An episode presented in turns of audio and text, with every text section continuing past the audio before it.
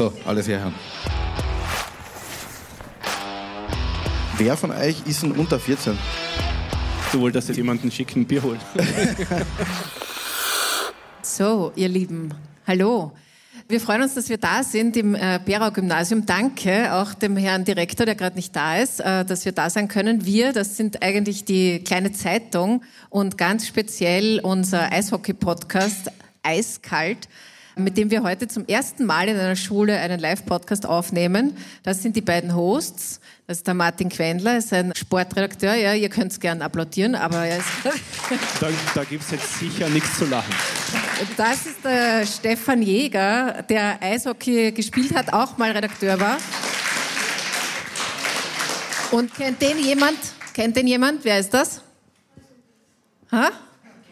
Es getraut sich noch keiner Und das ist jetzt ein Fußballer, oder? das ist ein.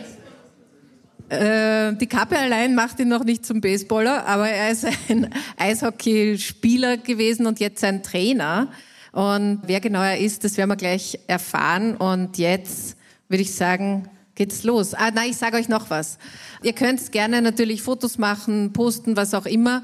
Wir machen auch ein bisschen Videos und wenn der ganze Podcast vorbei ist, dann gehe ich mit dem Manuel, der da hinten die Kamera hat, noch ganz kurz durch und frage euch den einen oder die andere, wie es euch so getaugt hat. Also keine Sorge, nur ganz kurzes Statement, wer halt Lust hat. Und jetzt viel Spaß.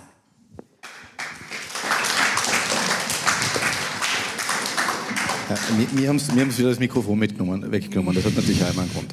Ähm, wie, warum sitzen wir eigentlich da? Ähm, wir haben vor ein, zwei Jahren, die Details dürfen wir nicht nennen, weil es war spätabends mit dem Martin die Idee entwickelt, dass wir über etwas reden, was uns am meisten Spaß macht, äh, nämlich über Eishockey. Äh, wir sind beide mit Eishockey aufgewachsen.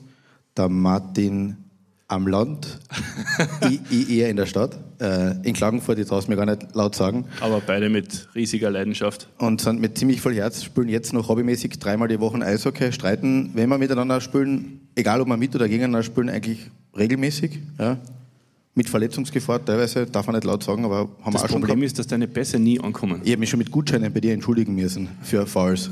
Stimmt. Und äh, dann haben wir gesagt, okay, wir, wir schnappen uns immer Leute, die irgendwas erzählen können aus, aus ihrem Leben, ähm, aus dem Sport, aus ihrer Leidenschaft. Ähm, weil jeder von euch, der, was hat, der da sitzt, hat irgendwas, was ihn, was ihn antreibt, was ihm Spaß macht. Schul, ja, mh. aber Hobbys, Leidenschaften, irgendwas anderes. Wer von euch macht einen Sport? Cool. Ja? Eishockey? Haben wir Eishockey? Wow. Ja. Und wir haben gesagt, wir reden regelmäßig mit Leuten aus dem Eishockey, Spielern, Trainern, Fans, Schiedsrichtern. Schiedsrichter war sehr interessant mit allen Bedrohungsszenarien und haben uns heute lustig, ja. einen eingeladen, der vielen von euch vielleicht leider nichts mehr sagt, weil wir werden alle älter, ja, sind auch schon knapp über 25 jetzt. Aber der, Ein sehr charmanter Einstieg, muss ich sagen. Aber der, du der, hast noch einmal einen Versuch. Warte mal, probier es noch einmal. Wir sind knapp über 25 und der lang das Eishockey nicht nur in Villach geprägt hat, als Spieler, dann auch als Trainer, sondern ähm, ja, auch als Persönlichkeit und als Mensch. Ja. Sag mal, wer bist du? Erst einmal danke für die Einladung. Äh, danke, dass so viele Kids auch zu uns gekommen sind heute. Ich hoffe, es wird euch gefallen. Äh, ich freue mich auf den Podcast. Ich habe ja alles schon miterlebt äh, mit den verschiedenen äh, Stars und Experten. Und von dem her, äh, wie gesagt, freue ich mich drauf. Ja, also unser Gast müssen wir mal vorstellen. Ja. Oder? Du hast es äh, absäumt. Okay, dann stelle ich ihn vor. F- Stell du einmal den Gast vor, ich stelle uns vor. Äh, ja, neben mir sitzt, wer sitzt da? Der Markus Beindner, ähm, jahrelang Stürmer beim VSV, bunter Vogel mit Frisuren, Bärten, ich kann mich noch an Blau erinnern, gebürtiger Vorarlberger eigentlich, also wir haben die quasi Ein Xieberger. Axieberger, ja, er spricht aber unsere Sprache. Und, Kann mit äh, Messer und Gabel essen. oh, und, und nunmehriger Eishockey-Trainer. Und ja, Und sind wir wir? sind, wir sind die. Ja, Die Barbara hat uns vorgestellt, das können wir uns sparen, will keiner hören. okay. Wir sind Martin Queller, das bin ich. Und Stefan Jäger, das ist mein, ja, wie soll ich sagen, Kompagnon, Partner in Crime. unser Kapitän. Ähm, wer von euch ist denn unter 14? Okay, die erste Reihe. Na Gott sei Dank. Du wolltest jetzt Wie- jemanden schicken, Bier holen. Das, das, können wir, das können wir da leider nicht bringen. Aber äh, Benti, wir müssen mal kurz angehen. Ich, wir haben mit Martin überlegt, wie wir waren, wie wir 14 waren. Es ist doch schon das eine oder andere Jahr her. Wie, wie, wie warst denn du? Und vor allem, wie bist du zum Sport gekommen und du bist in eine Klosterschule gegangen? Richtig streng. Also ich fange mal an, wie ich zum Sport gekommen bin. Das war eine ganz einfache Geschichte. Die Mama erzählt es mir immer wieder. Äh, Ich war ein sehr aktives Kind, äh, manchmal auch ein bisschen jähzornig und habe meinen eigenen Kopf gehabt. Und irgendwann mit dreieinhalb bin ich in die Küche gelaufen, habe zu meiner Mama gesagt, du Mama, wunderschön, bitte komm ins Zimmer, ich habe eine Feier gemacht. Dann sagt sie, was für eine Feier? Wo was Feier? Sagt sie, es schaut so schön aus, bitte Mama, komm mit. Und dann habe ich ganze, das ganze Kinderzimmer eigentlich angezündet. Und das war halt so der, der Ich schlussendliche bin gespannt, wie du da jetzt die Ecken schaffst zum Eishockey. Sport. aber Zum Ja, die Sport. Mama Das hat war Leichtathletik, Hürdenlauf durchs Wohnzimmer. Das Brennende. Die Mama hat einfach nicht mehr gewusst, was sie mit meiner Energie tun soll und dann hat sie mich zum Eishockey gebracht, mit dreieinhalb. Wie ist dann weitergegangen? Weil von dreieinhalb Kinderzimmer anzünden und quasi zum Eishockey kaserniert werden und dann Profi werden, da ist ja ein bisschen was Das dazwischen. ist ein sehr langer Weg, natürlich. Ich habe die Unterstützung von meinen Eltern gehabt, äh, vor allem auch von meinem Papa, der dann auch Betreuer und Trainer war. Der hat alles mit mir mitgemacht. Äh, später bin ich dann auch, äh, acht Jahre lang in ein Internat gegangen, in einer Klosterschule. Sehr strenge Geschichte natürlich. Das sagt der Name. Das stimmt. Das Aber richtig. erzähl uns einmal, wie, wie kommst du in eine Klosterschule? Ich meine, das, wie, sagen wir mal so, wie waren deine Emotionen, als du heute da hereingegangen bist in die Schule? Wie war das für Aber ja, jetzt ich, wieder ich, in die ich, Schule zu ich, kommen? ich, ich träume heute noch von meiner Mathematura, ohne Schmäh. Wirklich? Ich manchmal schweißgebadet. Was hast du gehabt? Ja, weil weder ich noch mein Nachhilfelehrer noch mein Direktor haben gesagt, das schaffe ich. Dann habe ich schriftlich einen Vierer gehabt und habe mündlich antreten müssen, weil ich es automatisch dazu genommen habe. Entschuldigung. Ja, aber Ma- Mathematura mündlich ist ein Klassiker, habe ich gehabt. Aber Entschuldigung, Beinti, du bist. Also mir geht es schon gleich. Also ich bin jetzt da aufs WC gegangen und das war schon ein eigenartiges Gefühl irgendwie, ja, Knaben. wieder in der Schule zu sein. Ja, ins Knaben-WC, genau, ja. Also für mich war es für meine, als Lebensschule war das für mich sehr wichtig in der Schule. Aber es war sehr, sehr hart.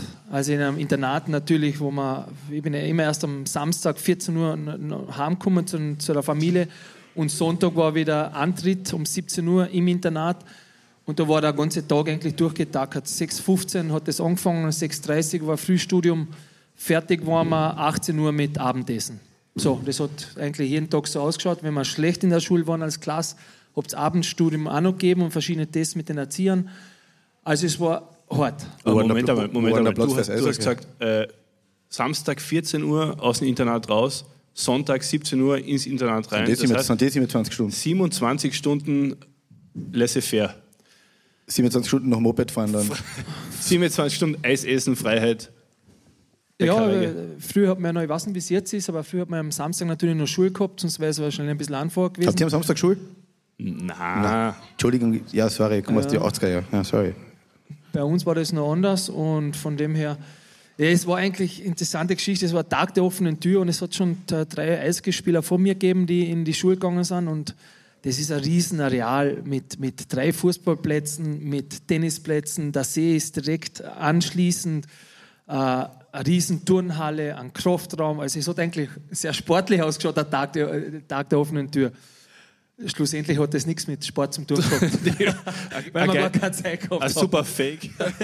Gut, gutes Marketing. Nein, das haben sie alles dabei gehabt. Jetzt ist äh, die Fußball-, Handball-Akademie, äh, auch die Skischulen sind alles äh, in dieser Schule integriert. Also jetzt ist interessant. Früher war es trotzdem für mich einfach äh, harte Schule, aber ich glaube, ich habe sehr viele Sachen mitgenommen aus dieser Zeit. Wie, wie warst du als Kind, jetzt sage ich mal 10 bis 14, vom Typ her? Es- Hast du immer gewusst, dass du Sportler werden willst? Weil, Ja. wenn man meinen Schuljahr Ja. anschaut, der ist 12 Na. und gesagt, du bist Sportler. Hm. Ich habe äh, eben mit zehn Jahren gewusst. Ich habe wahrscheinlich mit ich habe Tagebücher schon geschrieben, wie viel ich zum Trainieren habe und wie viel nicht mit elf Jahren. Deswegen äh, weiß ich noch ganz genau, wann der Gedanke Profi-Eisgespiel aufgekommen ist und wann ich auch nach dem gelebt habe. Das heißt, dort war halt nicht 6, 15 aufwachen, so wie die anderen, sondern ich bin um 6 Uhr aufgewacht und habe angefangen mit Liegestütz, mit Kniebeugen, mit das habe ich mit elf Jahren gemacht. Und Bullshit. Das machen wir ja jeden Ja, Tag. sicher. Ja, aber es war interessant, weil ich viele Sachen vergisst mir, aber eigentlich die, die Tagebücher, die ich selber geschrieben habe, äh, die hat die Mama eigentlich alle aufgehoben. Super Erinnerung Und das, ja, Für die Hochzeit dann, was die, dann werden sie rausgeholt. Und deswegen weiß ich halt solche Sachen noch. Aber ich habe mit elf Jahren noch wirklich angefangen, intensiv zum Trainieren. Selber natürlich, weil man im, beim ERC Lustenau oder allgemein im Nachwuchs nicht so viel Trainings gehabt hat. Und ich wollte eigentlich sieben Tage in der Woche trainieren. Und dort hat es angefangen. Aber bei dir war es von Anfang an Eishockey. Also es gab nie was anderes, weil früher mal haben wir, oder es gibt viele Sportler, die sagen, ja, ich habe auch Talent gehabt beim Fußball, ich habe Talent gehabt beim Eis, äh, beim Tennis oder was auch immer, Skifahren. Bei dir war es Eishockey, also nur auf Eishockey äh, der Fokus, oder? Ich habe verschiedene Sachen gemacht. Äh, mein, mein Opa war ein ganz bekannter Leichtathlet, der hat, glaube ich, 14 Jahre äh, den Weitsprungrekord in Österreich gehabt. Deswegen war ich schon im Turnverein auch zu Beginn mit 5, 6, 7 Jahren. Ich habe Fußball gespielt bis 13, 14, das habe ich schon alles auch gemacht, Tennis. Aber im Eishockey habe ich schon gemerkt, dass dort am meisten weitergegangen ist und deswegen war das für mich das Interessante. Es war in der Schule natürlich schon so, nachdem die Schule streng war und ich fast eigentlich der einzige Sportler war, der manchmal einmal einen Samstag frei braucht, war bei mir ganz klar, Ansatz war okay, Dreier funktioniert nicht. Also mit Dreier kein Training? Training ist schon gegangen, aber einmal an, an freien Tag oder so, am Samstag, wenn wir irgendwo nach Wien ausgefahren, Auswärtspartie nach Kärnten, das hat sie nicht gespielt. Ich habe das auch immer äh, persönlich beim Direktor anfragen müssen. Und von dem her habe ich eigentlich früh angefangen, mit, mit Druck umzugehen. Ich war jetzt nicht so ein Schüler, der am Montag drin gesessen ist in Mathe und am Mittwoch hat er alles noch gewusst, sondern ich habe mir das extrem arbeiten müssen. Meine, meine Freundin sagt immer, ich bin ein Streber. Aber ohne, ohne diese Eigenschaft hätte ich es einfach nicht geschafft. Ich hätte nicht gespielt. Es gibt einen großen Unterschied zwischen etwas gern machen und, und intensiv machen oder sogar trainieren und etwas gut machen. Mhm. Und hatten dir zum ersten Mal gesagt, du bist richtig gut Bursche, der wird was? Schwer zum sagen, aber man hat ja schon so Auswahlteams in der U12, U14, auch so Nationalteams hat es früher gegeben. Und nachdem ich dort dabei war, habe, haben wir schon gedacht, wahrscheinlich, äh, dass es eine Möglichkeit gibt, dass mein Weg äh, weitergeht. Gehen wir kurz auf Villach zum Reden. Du hast in Lustenau angefangen, ähm, bist dann irgendwann in Villach gelandet. Ähm, wie ist denn Villach? So für Auswärtige? Für Auswärtige. für Exoten. Ja, für Exoten. Es war interessant, ich war zuerst, äh, erste Profi-Station, war dann Feldkirch, dann Linz, Wien und in Wien hat eigentlich äh, alles gepasst. Ich habe mich gut mit dem Trainer verstanden. Ich habe in einer guten Linie gespielt. Wir sind Meister geworden. Ich habe wahrscheinlich so ein, ein Durchbruchsjahr gehabt. War das damals Cimponi Trainer? Genau, ja. Und, und dann habe ich einfach ein sehr gutes Angebot von Villach gekriegt. Und nachdem ich äh, dann schon irgendwie ein Lebemensch war, der nicht nur im Eishockey, sondern auch eine neue Kultur, neue Städte, neue Menschen kennenlernen wollte, habe mir eigentlich vorgenommen, dass ich so in ziemlich allen Städten spielen will in Österreich. Das hast du geschafft. Das war fast, fast. Und der Plan war eigentlich, den Zweijahresvertrag in Villach erfüllen und dann weiterziehen. Und es hat aber eigentlich wahrscheinlich drei, vier Wochen gedauert und ich gewusst, von Villach werde ich sehr lange nicht wegkommen. Im positiven Sinne immer da wohlgefühlt. Der erste Tag in Villach war natürlich ein Kirchtagstag. Das war natürlich gleich mal ein Wake-up-Call für mich, weil ich ich habe nur gedacht, Kirchtag hat was mit der Kirche zu tun. Ich habe mich schön angezogen, ein weißes Hemd, eine schöne Hosen.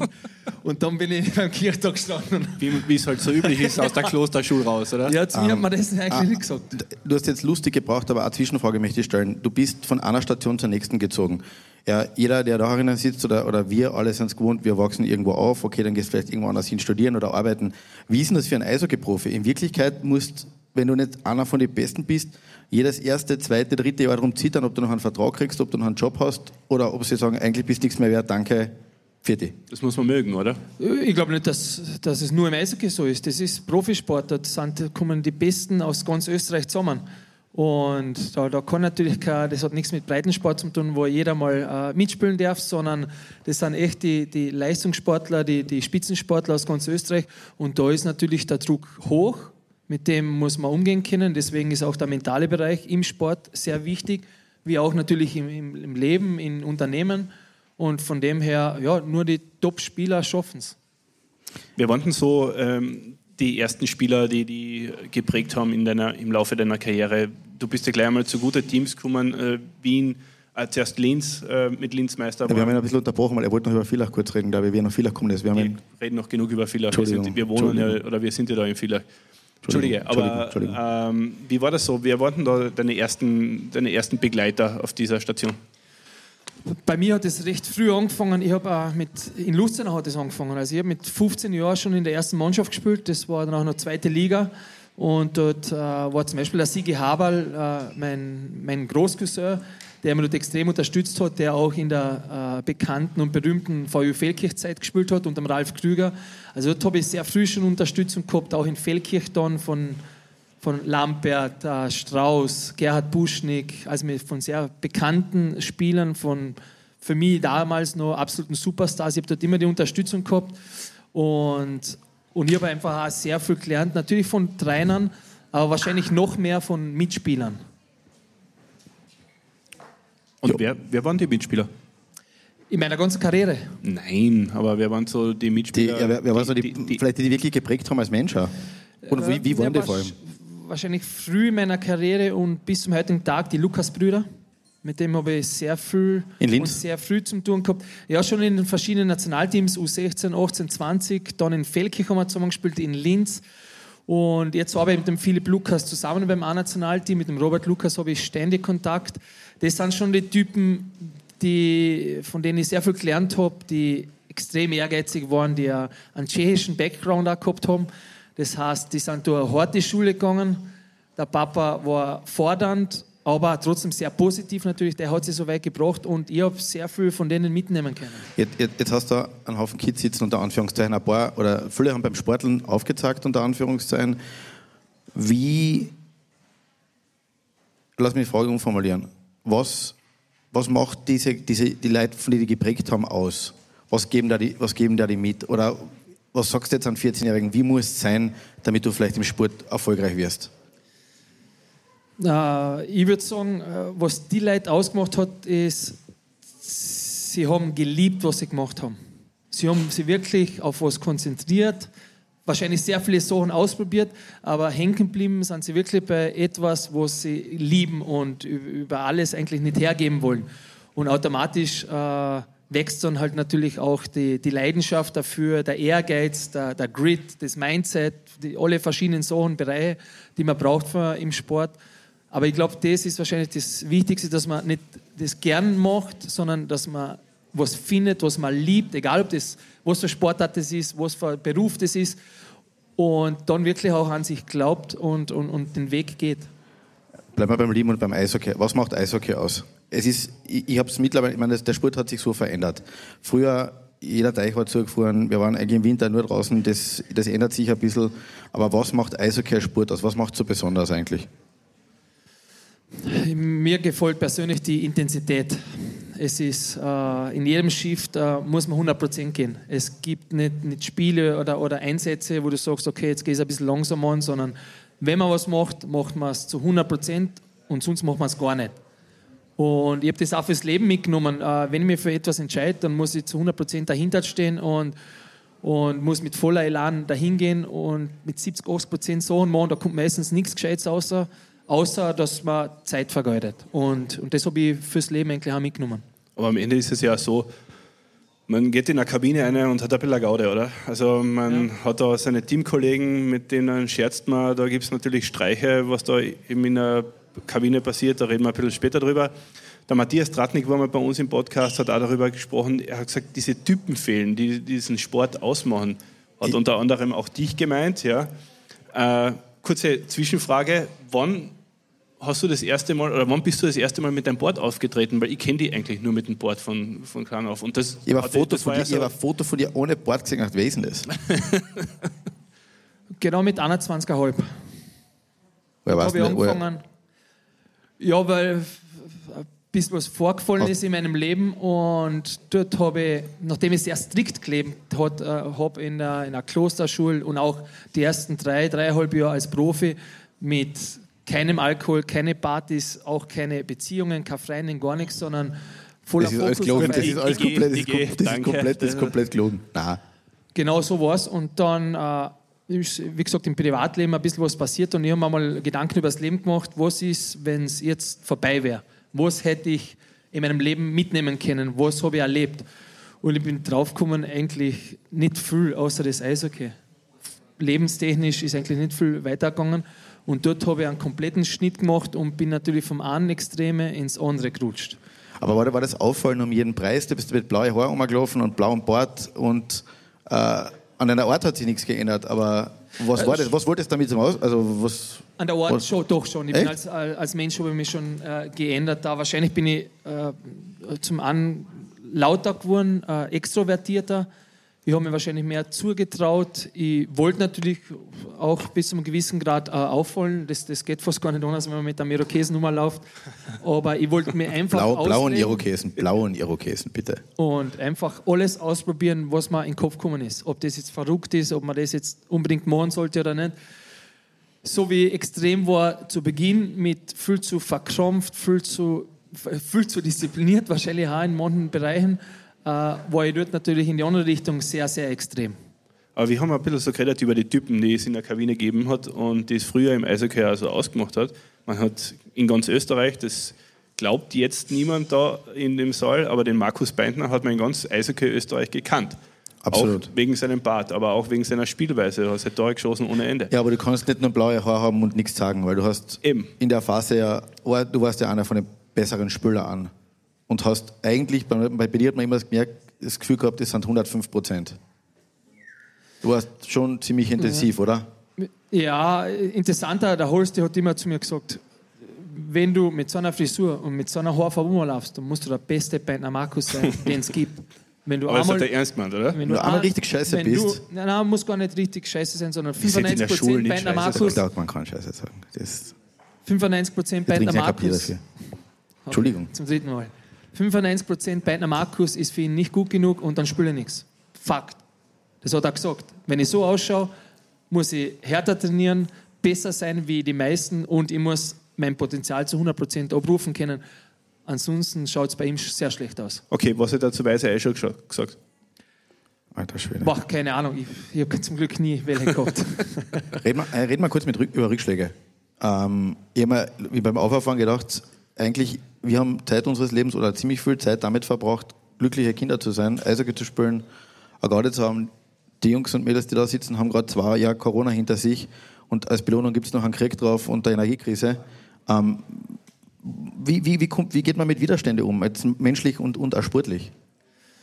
Ich glaube, es hat viel mit Erfahrungen zu tun. Äh, wenn man natürlich äh, sehr, mh, wie soll ich sagen, äh, wenn man, wenn man das so Rückschläge nicht allzu oft miterlebt und dann passiert einmal einer, dann tut man sich schwer, man weiß nicht, wie man darauf reagieren soll. Im Sport passieren Rückschläge ständig, regelmäßig und zwar in jungen Jahren, ob du jetzt 10, 11, 12 bist. Es gibt ständig Rückschläge, natürlich auch wahrscheinlich viel mehr positive Sachen, aber man lernt einfach noch mit gewissen Situationen umzugehen. Ja? Das hat viel mit Erfahrungen zu tun und auch im Profisport. Viele Leute glauben, das ist fein und schön und es gibt auch Geld für das, dass du dein Hobby zum Beruf gemacht hast.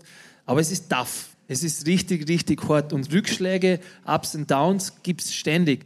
Und diese Downs natürlich, die sind nicht nur äh, bei dir selber im persönlichen Bereich, sondern die ganze Welt sieht die Downs. Und das ist schon eine andere Geschichte. Jetzt, jetzt behauptet jede Generation, die dir danach kommt, ist wehleidiger, hat nichts mehr am Kasten, tut nichts, will nichts arbeiten, trainieren wollen schon gar nicht. Äh, du arbeitest jetzt mit, mit Kindern, man kann es ja laut sagen, beim KAC. Sind Und- hier Sind anwesend? hier KAC-Fans anwesend? Schlechte Frage in Villach Pfui. Puh. Wie sind denn die, die Kids, mit denen du jetzt arbeitest? Weil, wenn du das mit dir selber vergleichst, fallst du dann an das Muster, sagst, naja, die sind alle viel wacher als wir. Ich habe mich erst daran gewöhnen müssen, beziehungsweise meine Erfahrungen machen müssen mit den Kids. Äh, Ich bin aus dem reinen Profibereich gekommen. Ja. Da kann man natürlich ganz anders fordern und, und Regeln aufstellen. Bei den Kids habe ich nicht gewusst, äh, wo das Limit ist, wie streng man sie dran nehmen darf. Muss man eher lieb und nett sein und ihnen zuhören. Jetzt noch ein paar äh, Jahre eigentlich bin ich drauf gekommen, die wollen Struktur, die wollen Regeln, die wollen gepusht werden, die wollen diese äh, gefordert werden. Ja, und nicht nur nett und lieb und alles sind super, sondern wir haben jetzt äh, eigentlich beim KC schon äh, eine strenge Struktur, wo wir auch sehr viel fordern von den Kids. Ich, weiß, ich habe zuerst nicht gewusst, wie sie darauf reagieren, Was hast, du viel fordern? was hast du denn viel fordern? Entschuldigung, dass ich unterbreche, aber was hast du viel fordern? nie zufrieden sein zum Beispiel. Nie immer zufrieden mehr, sein. Immer mehr, immer mehr, immer einen Schritt nach vorne. Sagst und du wenn nie, man eine gute Partie, hast du gut gemacht, als so ein Kind. Habe ich nicht gesagt, fordern heißt ja nicht, dass das trotzdem äh, positive Feedbacks Ach so kommen. meinst. das kommt natürlich ständig, positive Feedbacks. Das heißt aber nicht, dass du nicht pushen kannst. Verstehe. Weil es ist natürlich, und das beim Profi, das hat nichts mit Kindern zu tun, sondern sobald man eigentlich äh, in einer Comfort, äh, Comfort Zone ist, da bewegt man sich sehr gerne. Du kannst es wahrscheinlich besser übersetzen für die Kinder, dass Ja, sie Komfortzone, verstehen. ja. Äh, Komfortzone, ja. Und die richtige Entwicklung findet aber nicht in der Komfortzone. äh, Aber, aber, aber, aber werden die Kinder, oder ja, deine, deine hauptsächlich Jungs, es spielen ein paar Mädels, glaube ich, beim KC, aber wie werden die anders gepusht, als du selber noch gepusht worden bist? Weil, wenn ich an meine Trainer zurückdenke, wenn er heute machst, gehst du ins Gefängnis wahrscheinlich. Was Ich ist, hab- Entschuldige, was ist denn dir passiert? Naja, was die da waren schon die Osteuropa-Methoden teilweise. Also da hat der Trainer schon mal Scheiben nachgeschossen. Ja, aber die haben dir gut getan, wenn ich mir Ja, das so anschaue. Aber das war schon früher, gerade osteuropäische Trainer, wir haben da ein, zwei gehabt, da ist da passiert, dass die Scheibe auf einmal auf die zugeflogen ist. Und zwar in Kopfhöhe. Ja. Aber man muss halt verstehen, was fordern und pushen bedeutet. Pushen und fordern hat äh, gar nichts mit, mit negativem Feedback zu tun, in keinster Weise. Sondern ganz, äh, ganz im Gegenteil. Äh, äh, man, man will sie so pushen, dass sie, dass sie sich weiterentwickeln, dass sie auch merken, hey, das, was sie glauben, das ist das Limit, das ist es gar nicht. Es geht eigentlich nur weiter. Und der Hauptteil natürlich in dem Bereich, wo ich arbeite, sind trotzdem positive Feedbacks. Also ich würde sagen, so im Schnitt äh, 6 zu 2, 7 zu 2 bedeutet siebenmal positiv, zweimal äh, konstruktive Kritik und auch vielleicht ein, ein kritisches Feedback. Jetzt, jetzt hat eine normale, Entschuldigung, eine normale Eishockey-Mannschaft viel mit einer Schulklasse zu tun. Mit alle Charaktere und mit so einer Art Selbstregulierungsfaktor auch. Was macht eine, eine gute Mannschaft aus und was für eine Dynamik für mich? Weil wenn ich denke, es hat alles gegeben. Es hat die Clowns gegeben, es hat die Streber gegeben, es hat die, die, die, die Masse in der Mitte gegeben, ein paar Supertalente, wo alle gewusst haben, der wird von vornherein, der wird richtig gut. Was macht eine gute Truppe aus, eine gute Mischung? Du kannst nicht nur alle Superstars haben, oder? Genau, du sagst es ja, die, die- Mischung macht es aus, glaube ich. Und, und das Wichtigste, und das hat eigentlich noch gar nichts mit, mit, Schu äh, mit Eishockey zu tun, mit dem Sport zu tun, sondern äh, Respekt untereinander. Das ist ein großes Thema bei uns, der Teamzusammenhalt. Äh, wie behandelst du deine Mitmenschen?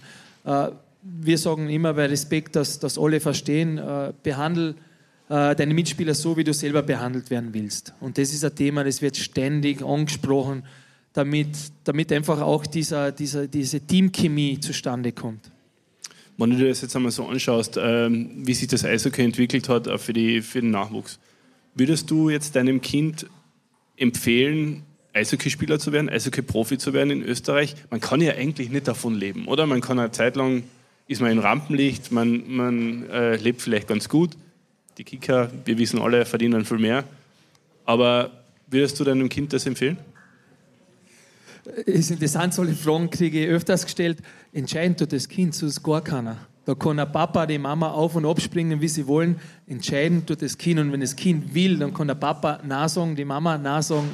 Dann geht das Kind seinen Weg und dann sollte man dem Kind auch äh, ein gewisses Umfeld schaffen. Wenn meine Freundin fragst, die hofft natürlich, dass unser kleiner Linus auf jeden Fall nicht Eisgespieler wird. Weil die Wegen die Zehn. ja, das ist ihr noch egal. Aber das ist immer so ein Thema. Nur, natürlich wird er mit Eishockey in Berührung kommen und da wird man sehen, was, was er machen will. Zu dem Thema, äh, man verdient nicht so viel Geld und vielleicht nicht so positiv wie früher. Ich würde genau den gleichen Weg wieder einschlagen, 100 Prozent. Ich würde vielleicht nicht äh, nur auf Eishockey setzen. Wer sagt denn da, dass man, dass man nicht nebenher studieren kann? Heutzutage mit, mit den Möglichkeiten. Wenn du Profi bist, 10, 12 Jahre, nebenher tust du studieren in einem Fernstudium in Deutschland zum Beispiel, was ich gemacht habe, da hast du so viele Möglichkeiten gehabt. Ich habe einen ganz bekannten Trainer aus der Schweiz, der war Profi-Coach, aber der hat jedes Jahr eine Ausbildung gemacht. Der hat auch ein Jahr Italienisch gelernt, dann hat er einen Excel-Kurs gemacht, dann hat er einen Mentalcoach gemacht. Und wenn du das 10, 12 Jahre machst und irgendwie nach 2, 3 sagt man noch, deine Karriere ist vorbei, ja, dann ist dir das egal, weil du ein zweites Standbein hast. Natürlich, wenn du am Nachmittag Kaffee trinken gehst und Computer spielst, ja, dann kann es schon schwierig werden, wenn der, wenn der Vertrag einmal ausläuft. Aber die Möglichkeiten sind 100% noch da und ich würde das Gleiche wieder machen. Wie viel kriegst du eigentlich als Trainer vom Privatleben von den Kids mit? Ähm, ich, hab, ich kann mich erinnern, ich, wie mein, mein Sohn das erste Jahr in den Hort gegangen ist, hat die Hort-Tante, sagt man, ich weiß nicht, sagt man das noch, zu mir gesagt, wenn Sie nicht alles glauben, was Ihr Kleiner vom Hort erzählt, dann glaube ich ihm nicht alles, was er von daheim erzählt. wie ist denn das als Trainer? Was kriegst du eigentlich mit? Wenn es ein Kind schlecht bei, geht? Bei, bei mir ist natürlich so, dass ich, dass ich überhaupt als Leiter habe um die 200, 250 Kinder unter mir. Gell? Das ist natürlich schwierig, jeden persönlich zu kennen. Da hofft man natürlich schon auch oft um, äh, auf die offene Kommunikation von den Eltern. Und man darf nicht vergessen, wir haben sehr wenig Zeit in der Eishalle. Wir haben gesagt, bei jedem Training haben wir zwei, zweieinhalb Stunden Zeit und die müssen wir nützen für Eishockey. Da können wir natürlich nicht ewig lang eine Gesprächsrunde machen, wo jeder sagen darf. Es, man merkt natürlich schon bei Kids, wenn es ihnen nicht so gut geht und dann sucht man natürlich das Gespräch, aber es ist für die Coaches unmöglich, dass du bei jedem Training mit 35 Kindern redest und vielleicht auf, auf tiefere Themen eingehst.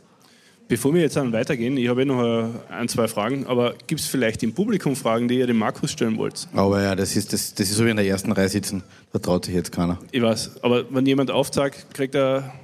Nein, Nein die, Kanti keine, die Kantine, die Kantine keine, ist schon zu. keine Kantine ist Keine falschen zu. Versprechungen. Weil sonst würde ich sagen, wir gehen weiter, oder? Nein, wir machen weiter. Markus, ähm, wenn du jetzt äh, hernimmst die Eltern, ja, du hast ja auch mit, Eltern zu, mit den Eltern zu tun, äh, die die Kinder eben äh, zum Training bringen, vom Training abholen. Wie ist denn das so? Das sind ja alles KAC-Eltern, also da brauchen wir jetzt nichts reden, die, die kennen sich all, ja, ja, ist ja so. Das ist ja alles KAC. Äh, huchen die da auf die als Villacher, als VSV, als ehemaliger VSV-Spieler oder ist das völlig egal mittlerweile? Das kann ich nicht eigentlich beantworten, ob sie auf mich hören oder nicht. Ja, ich suche die Kommunikation, ich versuche ihnen das, den Sport Eishockey äh, näher zu bringen, dass sie vielleicht mehr Wissen haben. Äh, ob sie mir dann auch zuhören oder nicht, das ist eigentlich ihre Geschichte. Aber, aber merkst du, also das ist. Was jetzt eine Abneigung gegen einen ehemaligen Fehler hat, oder was willst du, auf was willst du raus? Na, aber kann ich mir schon vorstellen, dass es ein Reibungspunkt ist, oder? Na, Nein, meinst du immer? oder? Also ich, ähm, speziell zu Beginn habe ich nicht gewusst, wie, wie die Leute reagieren. Das bin ich ganz ehrlich. Äh, ich merke es jetzt nicht. Es kann natürlich sein, dass im Hintergrund die, die Eltern hier und da mal über mich quatschen. Und Das ist, Also am Anfang hast du ein komisches Mantel angehabt, wie du zum ersten Mal vor der Halle gestanden bist. Ein so einen blaues, hohen- oder So einen was? hohen Kragen hast du aufgestellt gehabt, gedacht, Bordkragen, das schaut einfach nur geil aus. Du bist ein paar Mal vor der Eishalle gestanden. Alright. boah, an das kann ich mich gar nicht erinnern. Zeitung unter der Hand hat noch gefällt. Ja, aber ist schon, ist schon spannend gewesen wahrscheinlich, oder? Die Du, erste Zeit. was, was, was, was, was ganz anderes. Ähm, Eishockey ist ein extrem teurer Sport geworden. Jetzt haben da, glaube ich, noch vier oder fünf aufgezeigt, was, was der Rest macht, Fußball, keine Ahnung, Tennis. Aber merkst du da, dass das Eishockey am absteigenden Ast ist? Österreichweit ist für mich schwer zu beurteilen. In Klagenfurt merke ich es jetzt noch nicht, muss ich ganz ehrlich sagen. Wir haben auch eine recht eine, eine kleine Dropout-Phase, wo sie wirklich in die Pubertät kommen und viele Kinder fallen weg. Das sieht man bei uns eigentlich jetzt noch nicht so, deswegen ist es schwer, jetzt vom, vom KC auszugehen.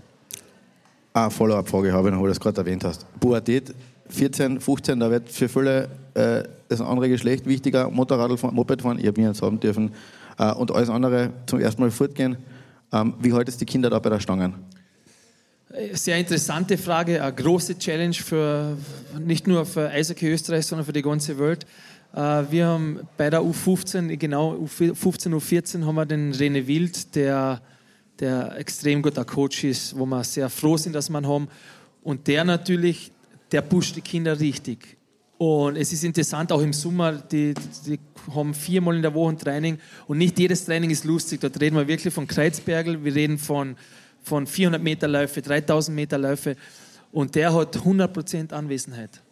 Nur der fordert, es gibt ganz klare Regeln, der ist ganz offen und ehrlich mit den Kids und den taugt es extrem. Auch bei ihm haben wir gedacht, vielleicht wird es ein bisschen zu viel werden, vielleicht fallen, im, speziell im Sommer, wenn es natürlich nicht so lustig ist, ohne Eis. Katzbrocken. Absolut. Strandbad, KC-Brocken. Und genau das Gegenteil ist, da, ist passiert. Das war sehr interessant und eine interessante Erfahrung für mich auch. Die wollen das. Die wollen gepusht werden. So, so Lade-Fahrgeschichten, das interessiert die Kinder nicht. Dann ist auch einfach zum sagen, weißt du was, ich auf. Nur da hat sie, ist wirklich eine Team, eine Teamchemie zustande gekommen und da wollen sie auch kein, kein Training missen eigentlich. Aber das ist ja, glaube ich, ein bisschen der Unterschied, oder das, was man jetzt in den letzten Jahren gemerkt hat. Äh, Spieler wie Marco Kaspar sind rausgekommen beim KAC, Marco Rossi in äh, Vorarlberg. Das sind natürlich Spieler, die es geschafft haben, auch aus Österreich äh, von der NHL gedraftet zu werden und der Marco Rossi in der NHL zu spielen.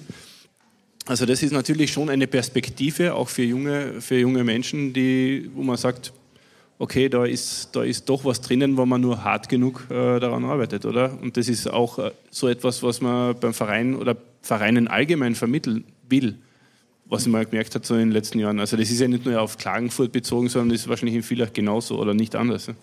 Ja, wir haben verschiedene Trainer, die immer wieder nach Schweden und vor allem in Finnland äh, sich die Trainings bis zu 14 und 15 anschauen und die trainieren nicht besser und härter und schneller wie wir.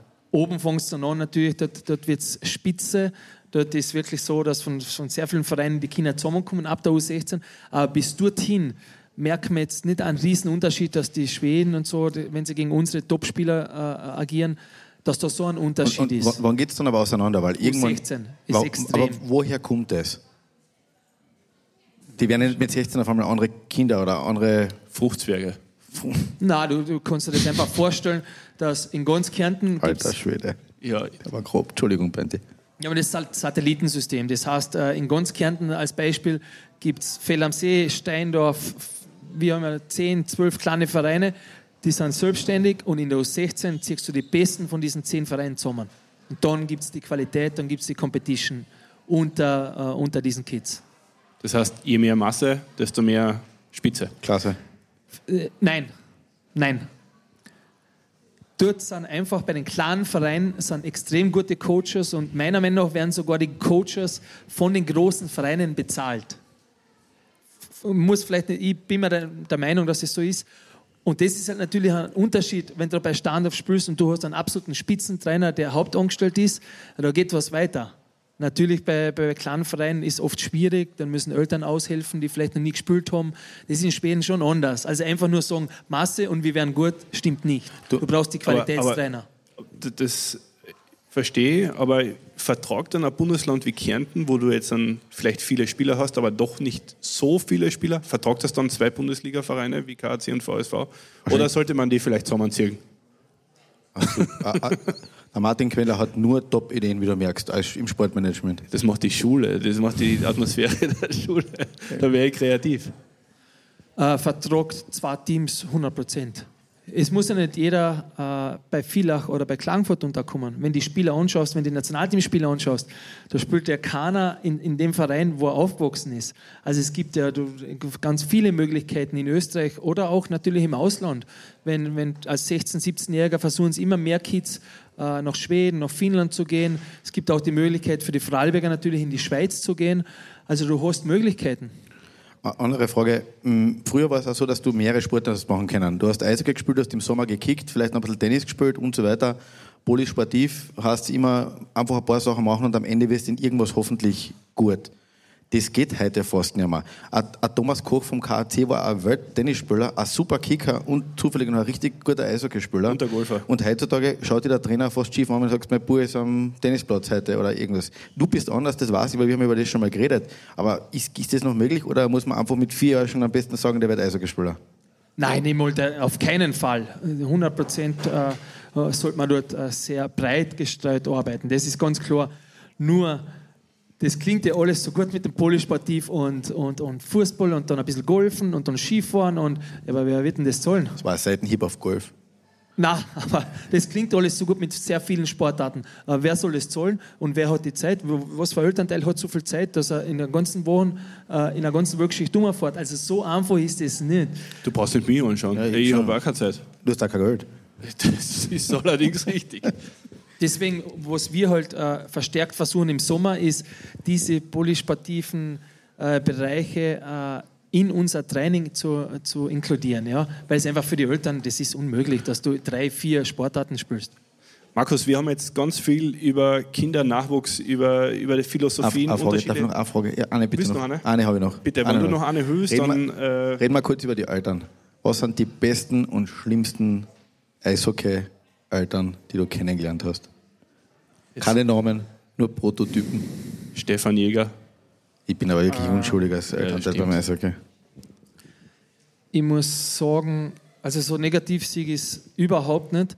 Äh, ich versetze mich immer in die Eltern ein, ja? auch wenn man manchmal denkt, okay, das war jetzt nichts, was der jetzt erzählt hat. Aber es geht trotzdem immer um sein Kind und jeder beschützt sein eigenes Kind. Und dass man dort immer 100% objektiv ist, das ist unmöglich. Das Subjektive und vielleicht manchmal einmal eine, eine falsche Meinung haben zu einem Thema, das ist menschlich. Und von dem her würde ich nicht sagen, äh, dieses Elternteil ist äh, ganz schlecht und, und der andere hat ganz schlimme Meinungen. Man muss sich in dieses Elternteil versetzen und dann relativiert sich dort schon sehr viel. Aber so leicht lasse ich dir nicht aus, aber es gibt durchaus Eltern, die sich in ihre Kinder verwirklichen wollen und sagen, der muss Eishockeyspieler werden, weil ich es selber nicht geschafft habe.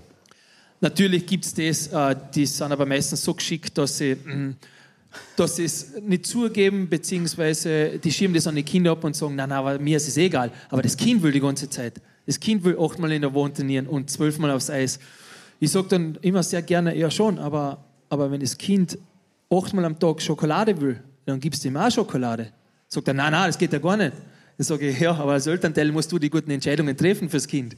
Und das ist auch äh, beim, beim Eishockey, wenn der zu viel auf dem Eis ist und auf, auf drei Hochzeiten tanzt, dann ist natürlich schon als Elternteil musst du äh, den Schritt gehen und sagen, jetzt ist einmal genug, machen wir eine Pause. Umgekehrter Fall. Äh, du hast, Stefan, du hast vorher von äh, den Negativbeispielen gesprochen. Gibt es Eltern, die zu dir kommen und sagen, du Markus, wie lösen wir das Problem am besten? Wie können wir das am besten angehen? Wie machen wir das Beste fürs Kind? Gibt es das auch? Hast du, das, hast du damit auch zu tun? Ist das der Großteil vielleicht sogar?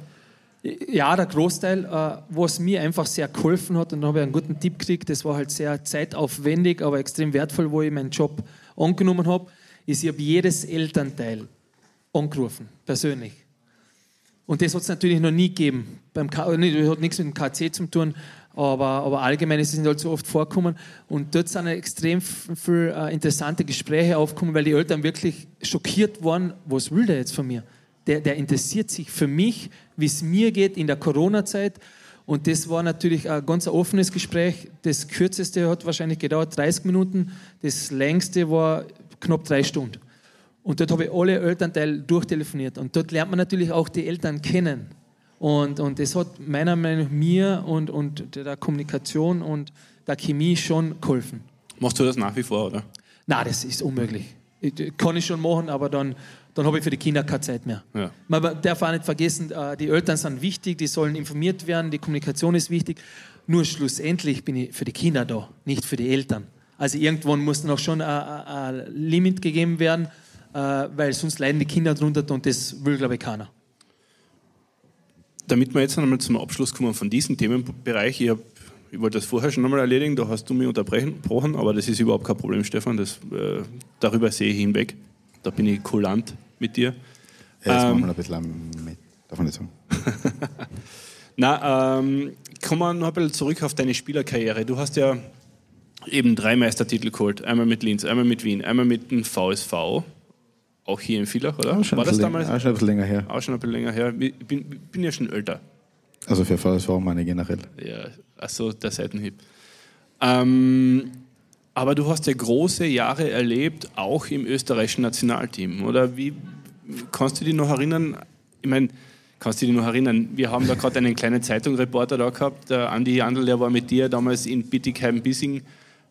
Erzähl uns einmal, was ist da genau passiert? Oder erzähl unseren äh, Zuhörern da einmal, was ist da genau passiert, Bittigheim-Bissing in 2013. Ja, angefangen hat das eigentlich schon wahrscheinlich dreiviertel Jahr, ja, war ein Jahr vorher, äh, wo man ein großer Kader aufgestellt worden ist äh, für dieses Olympia-Quali-Turnier. Und ich glaube, das war ein Kader von 45 oder 50 Spielern.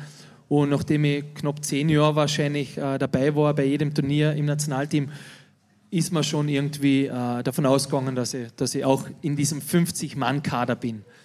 Und dann hat mein Name gefehlt. Und das war natürlich schon einmal. Der, Man muss fairerweise sagen, bei 50 Kaderspieler, ich meine. Also mehr der, Österreicher haben damals der, eine, der, der 51. war schon der Martin Kendler gewesen, wahrscheinlich. Also, ja, das war natürlich der, der erste Rückschlag natürlich. Es hat, glaube ich, danach nochmal ganz genau erinnern kann man nicht mehr, aber es hat noch nochmal einen 35-Mann-Kader gegeben, das war ich logischerweise auch nicht dabei. Und vier Tage vor diesem Olympia-Quali-Turnier äh, habe ich einen Anruf gekriegt, äh, ob ich Interesse hätte mitzuspielen.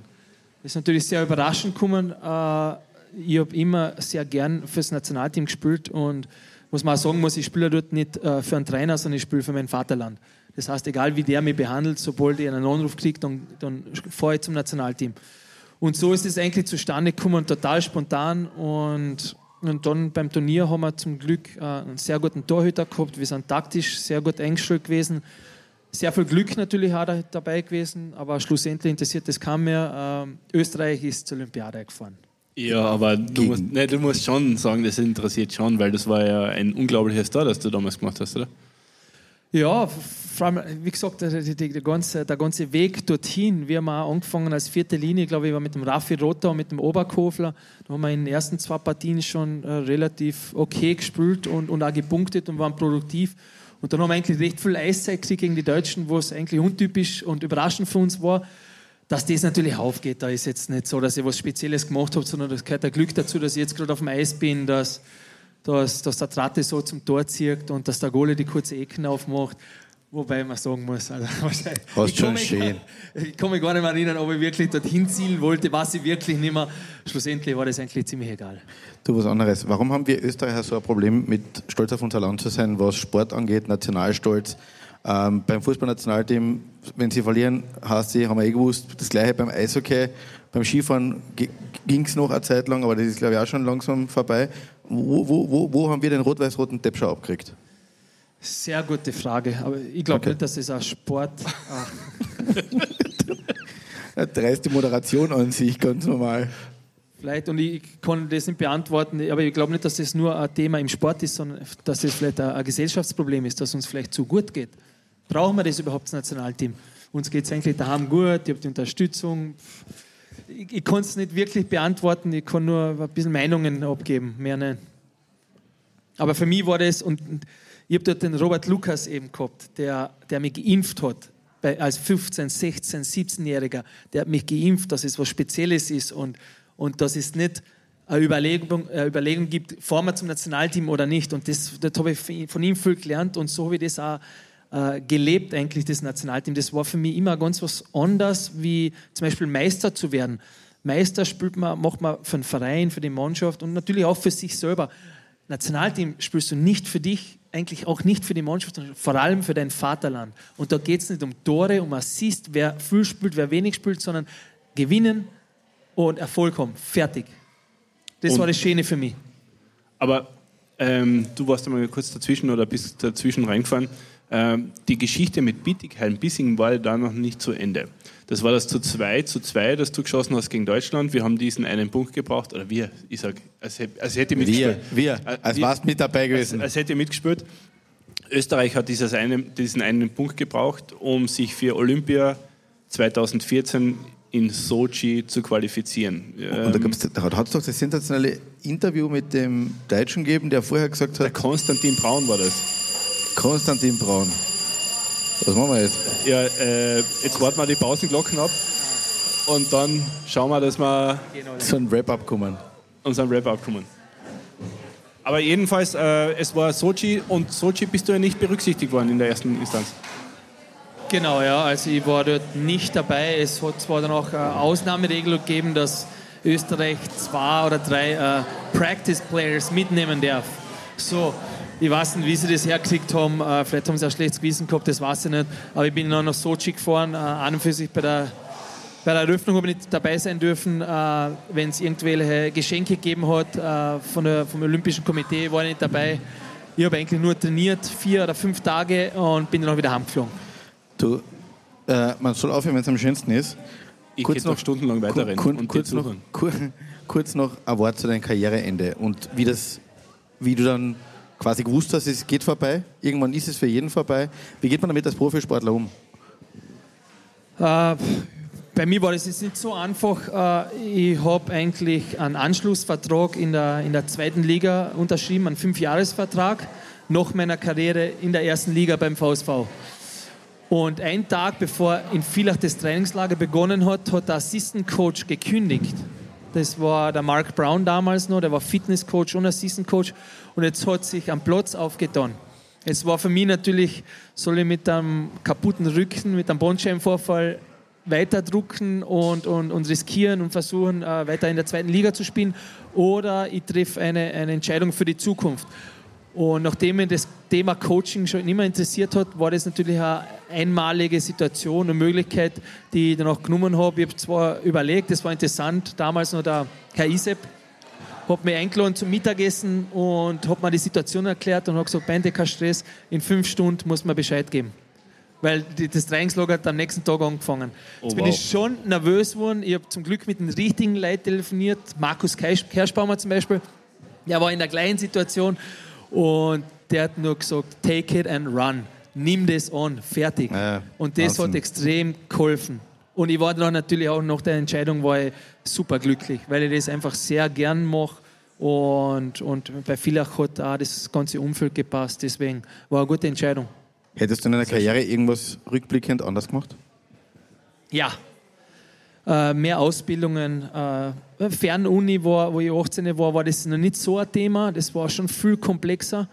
Aber, aber einfach, es gibt ja ganz einfache Sachen bei der Volkshochschule. Und wenn es einfach jedes Jahr ein, zwei Ausbildungen, kurze Ausbildungen, da brauche ich kein großes Zertifikat, sondern ich bilde mich einfach weiter. Äh, viel mehr lesen, das sind schon Sachen, die ich hätte sehr gern gemacht und hätte ja früher anfangen sollen.